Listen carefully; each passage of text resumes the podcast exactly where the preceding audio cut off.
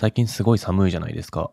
寝るときに靴下を履いて寝たんですけど、朝起きたら両足ともつま先のところでキープされてて、こういうことを小さな奇跡って呼ぶのかなって思いました。そぼろげ二色丼ラジオ。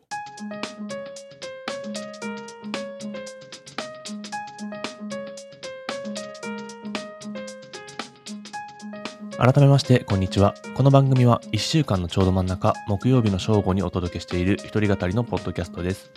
ライターでものづくり工房の管理人である浅野が、仕事のことや遊びのこと、真面目なことや変わったことなど、毎回2つのトピックについて取り上げ、二食丼のように味わっていく番組です。なんか、靴下履いたまま寝るとすごい体温が上がって、寝るときはいいんだけど、起きるとちょっと暑いなって思うことがあるんで、ちょっと半分ぐらい脱いで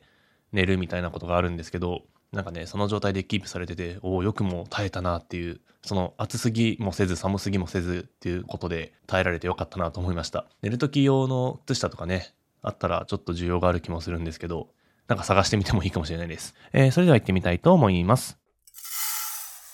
ちょっと更新の頻度が空いてしまったんですけど、12月の最初の週かな、えー、埼玉国際芸術祭に遊びに行ってきました。これは面白いらしいよと人から聞いてはいたんですけど、ちょうど友人に誘われたので、えいやと最終日に駆け込みで行ってきました。これが何かというとですね、まあ、埼玉の大宮を中心とした、まあ、いろんな作家さんが世界中から集まって、街の中でいろいろ出展したりとか、やるみたいなイベントなんですけど、すげえ面白かったです。先に感想を言うと。何が面白いかっていうと、そのメインとなってる会場が、もともと市民会館みたいな場所だったんですね。で、立っ、もう多分30年とか40年とか経って、いわゆる平成とか昭和っぽいな、みたいな箱物みたいな建物なんですけど、そこがもう閉鎖されてしばらく使われてないみたいな、ある種、まあ壊されるまでは言ってないけど、なんか壊される時を待ってるみたいな状況で、そこをメインの会場にして、いろいろな作品とかを展示してるみたいな場所だったんですね。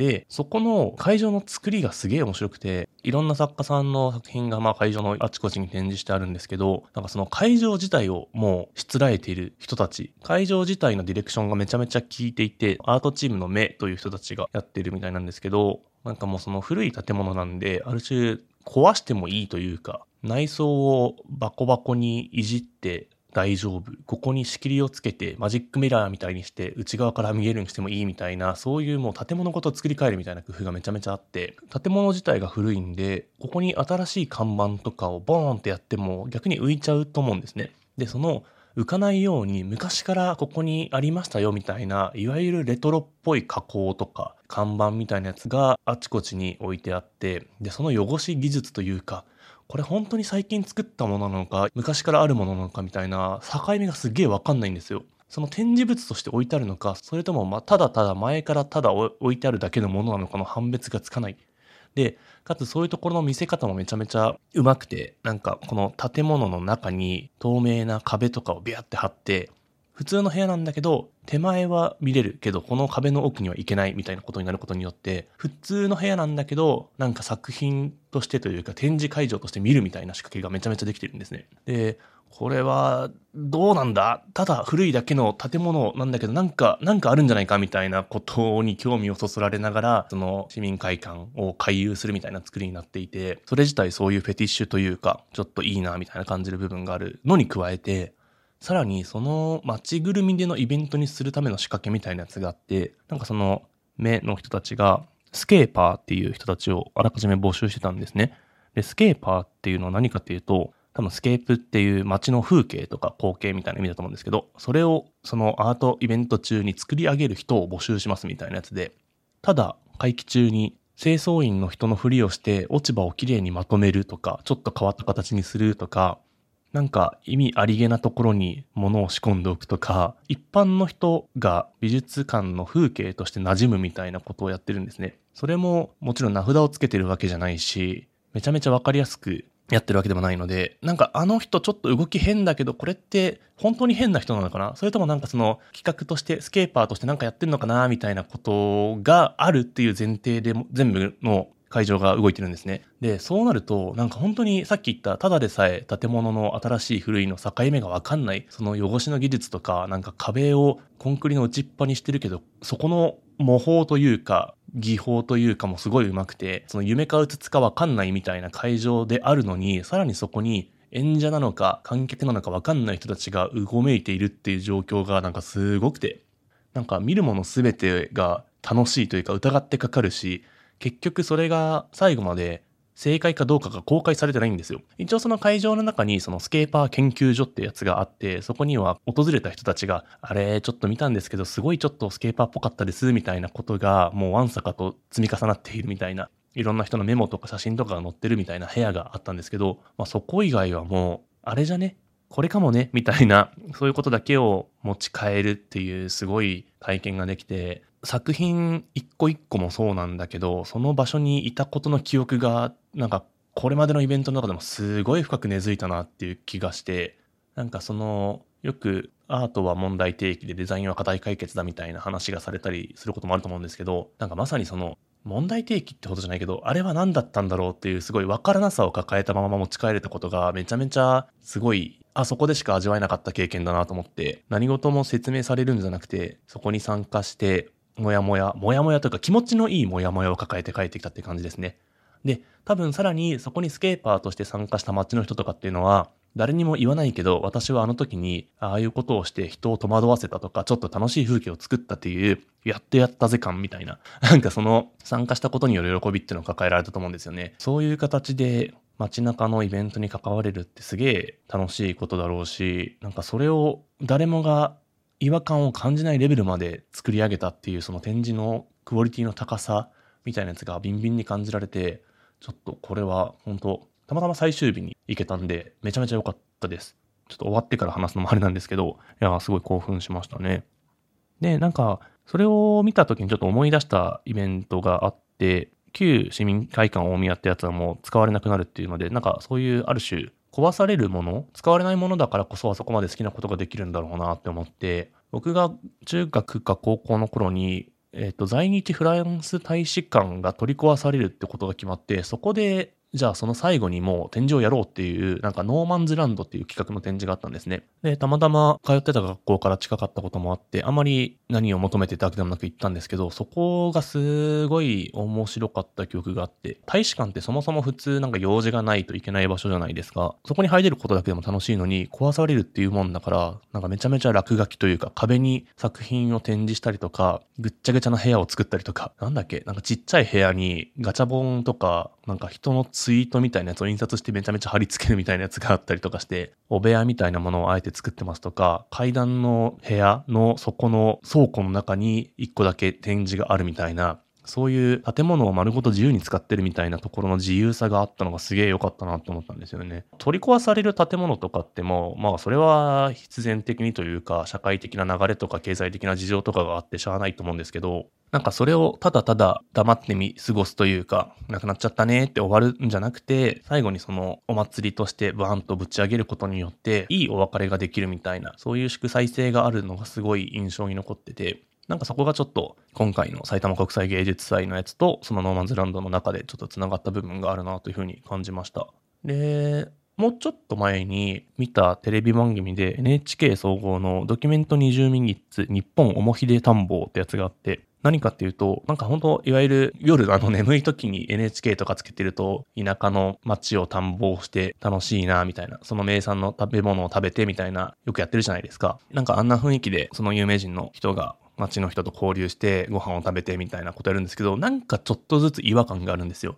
この辺はもう花粉がないからね、とか言ってんだけど、その登場してる子供はちょっと目をかゆそうにしてるとか、街のお祭りで獅子舞とかやるんだけど、なんかどうもぎこちないみたいな動きがあって、その変な違和感を感じながら番組を見ていくと、中盤でその旅人の人が街の外に出ていくんですけど、その出ていく途中で、この村はもう廃村していますっていう記念碑みたいなやつを見つけて、なんだこれはってなってからが本番みたいな番組だったんですよ。ちょっとこれも公開されたのがだいぶ前なんで、まあネタバレ的にはなってしまうんですけど、何かっていうと、その十数年前とかにも廃村になった村を舞台に、そこにもともと住んでた人たちによってそのテレビ番組を演出するっていうすごい構造だったんですね。もう全然その村には人は住んでないんだけど、当時のことを思い出して名産の料理を作ったりとか、昔から残ってたお祭りの道具を引っ張り出してそこで楽譜とかそこで音楽とか踊りを思い出しながら踊る演じるっていうことになっていてそれは確かにちょっとぎこちなくなるよなって感じなんですけどでもそれをやることによっで参加した人とかも久々に来たけどやっぱこういう形で記録に残るんだったら嬉しいわとかこれでお別れができるねみたいなことを言っていて人口が減っていなくなって別のところに住まざるを得ないみたいな状況にもなるんだけどなんかやっぱ気になる部分っていうのはどうしてもあると思っていて、実際その廃村になった村にも何人かその手入れをする人っていうのはいて、月に何回か行って掃除をしたりして綺麗な状態を保つっていう風なことをやっていて、完全に打ち捨てられてない状態を保ちながらも別にそこで何かが起こるってわけじゃないっていうような状態だったみたいなんですね。まあ言わなければ誰も気づかないような状況があるんだけど、それをそういうドキュメンタリー、言ってしまえばフェイクドキュメンタリーみたいな形で見せつけるその番組の構造がめちゃめちゃすごいなと思ってどうやって話を通したんだろうというかある種演出を皆さんにやってもらいたいですみたいななんだろうなそのある種嘘の風景というかかつてそこにあっただろうみたいな光景をそこに住んでた本人たちが演じるみたいな情景になってるのがなんかすごいまあ見たことがない感じの映像ですごい印象に残りました。建物も場所も村もそういう流れの中で暮らしが来ているしそことのいかにいいお別れをするかみたいなことが僕の心のどこかにヒットしたんだろうなと思えたようなそういう3つの出来事について紹介しました。日本オモ秀機構については多分配信もやってると思うので概要欄にリンクを貼っておきます。ぜひちょっと見てみてください。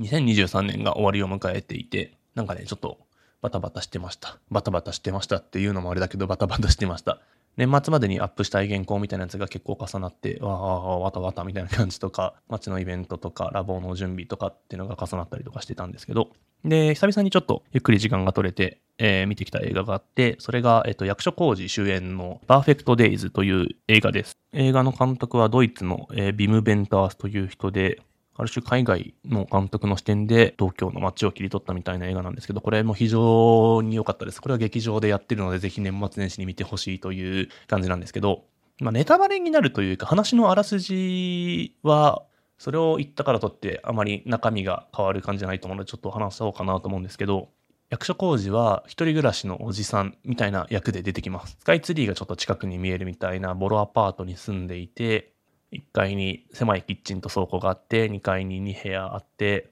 で、トイレの清掃員をやってる役として出てくるんですね。毎朝起きて、トイレ清掃員の格好に着替えて、缶コーヒーを買い、車で出かけると。で、まあ、言ってしまえばちょっと、冴えない中年男性みたいなポジションっぽい描かれ方なんですけど、なんかそのね、そのトイレ掃除の所作の美しさとかがめちゃめちゃかっこいいんですよね。朝起きて布団を畳んで歯磨きをしてひげを剃って玄関の前に並んでる道具をちゃっちゃっちゃっと集めてみたいなそのルーティンがすごいかっこよくて自動車に乗ってカセットテープを聴きながらトイレの掃除に行く。生活自体は言ってしまえばまあ質素というか、なんかどこでお金使ってるんだろうみたいな感じで描かれてるんですけど、まあその中でも淡々と仕事をしながら、でもその掃除するトイレはめっちゃデザインされたトイレ。なんかあの渋谷区とかにあるすごい建築家の人たちがデザインしたかっこいいとされるトイレみたいなやつを黙々と掃除していくっていう、なんかそこの暮らしの対比みたいなやつが、はなんか皮肉っぽいなみたいなことを見ながら思ってたんですけど、仕事としてはすごい、まあ完全にルーティンで淡々とやっていて、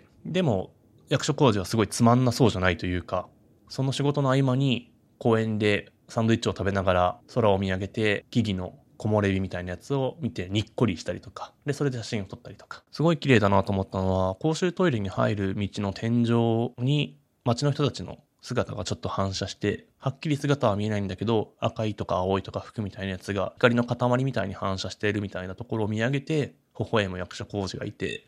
ああ、そんなところが綺麗に見えるんだっていう、これは多分監督の視点とかもあると思うんですけど、そういう日常のちょっとした光景みたいなやつがこれでもかと詰め込まれているやつで、あと、僕が住んでる家からめっちゃ一番近いとこの銭湯の電気湯っていうところがあるんですけど、そこも、あの、役所工事が毎日行く風呂として紹介されていて、おお、近いみたいな、あの、ことに気づいてすげえテンション上がったんですけど、なんかね、その、本当淡々としてるんですよ、その、毎日の行動が。仕事して、風呂行って、たまにお酒飲みに行って、家帰ってくるみたいな。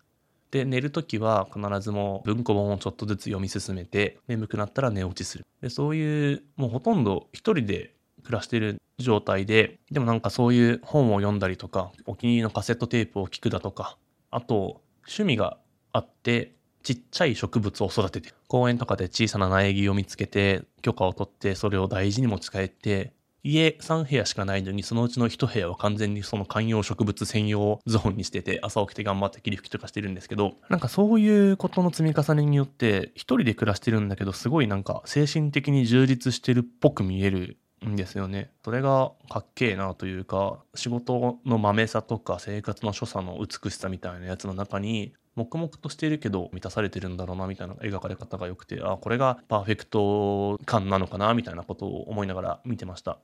でもなんかやっぱね、いろんな見方があると思うんですけど、この一人で暮らしている中でも、やっぱり仕事をしているとか、昔の親戚みたいなところの関わりはどうしても出てくるんですよね。で、その中でもちろん楽しいこともあれば、逆に相手の都合でめちゃめちゃ怒るというか、乱されることもあって、それを見て思ったのは、この、なんだろうな、精神的充足というか、俺は俺で楽しくやってるけどねっていう人と、でもやっぱり人と出会うと楽しいし、あるいはかき乱されることもあるよねっていう、個人で暮らすことの良さと限界みたいなやつをすごい見ながら感じたんですよね。多分それは僕の生活ともちょっと重なっていて、まさに去年とかまでって完全に自営業というか、一人暮らしでフリーランスでみたいな、自分で場所を持つこともなかったので、まあ淡々と暮らして淡々と、たまに人に会うみたいな状況で、それはそれで良かったんですけど、今年になって自分で場所を持つようになって、まあ、必然的に人と関わるようになって喋ったりとか、大変なこともあるけどみたいな。それを繰り返していくと、なんかね、やっぱどっちも良さがあるというか、なくてもいいんだけどあった方が楽しいし、その分疲れもするよねっていうことを感じて、なんかそこの割り切れなさみたいなやつがじわじわとその全体通じて描かれているような気がして、そこの俺はこうやって生きようとしてるんだけど、やっぱり外的な要因があるよね、みたいな、そのもちゃもちゃっとした感情を、役所工事の顔面がもう3つ4つぐらいの感情がぐちゃぐちゃになるみたいなシーンがあって、そこがすげえなんか、うおこんな顔ができるんだ、役者ってすげえみたいな、えー、思った場面がありまして、ちょっとこれはぜひあの映像で見てほしいと思うんですけど、多分映像としてもめちゃめちゃ美しい描かれ方とか素敵な音楽とか流れてて綺麗だなと思うんですけど、ちょうど僕の暮らしてる状況みたいなやつの今ここ性みたいなやつが加わったことで結構ほとんど多分今年最後にはなると思うんですけど、かなりぐっと上位にランクインしたような映画だったかなというふうに思います。ぜひ年末年始見てみていただけるといいんじゃないかなというふうに思います。というわけで、12月28日公開分の音声を今撮ってるわけなんですけど、えー、なんかね、来週、来週じゃないや、えっ、と、来年の目標はやっぱ、ちょっとコンスタントに続けたいなって普通に思うんですよね。なんか、今までって結構、仕事の量をセーブしてこなかったというか、お願いされたらやりますとか、まあそれは嬉しいんでもちろんやるし、ちゃんと食い物的にもやらなきゃいけないんですけど、なんかそれのあまり自分のこう、ちょっとした日常的なこととか体力的なこととかをキープできなくなるみたいなことがちょいちょいあって、じゃあちゃんと週に2日間休みますとか、週に1回ポッドキャストを撮りますみたいな、ちょっとそこの部分のブロックみたいなやつをちょっとめがけてやってみるっていう、その生活のマラソンみたいな、そういうバランスもちょっと加味しながら、ちょっと来年は暮らしていけたらいいなというようなことを思っております。はい、えー、そんな感じで、また今後もお付き合いいただけると幸いです。そぼろげに食堂ラジオは木曜日の正午に公開しています。お便りフォームなども概要欄にありますので、ぜひこの年末年始の空いた時間とかに感想とか要望とか伝えてくれるとすごい嬉しいです。それではまたお会いしましょう。さようなら。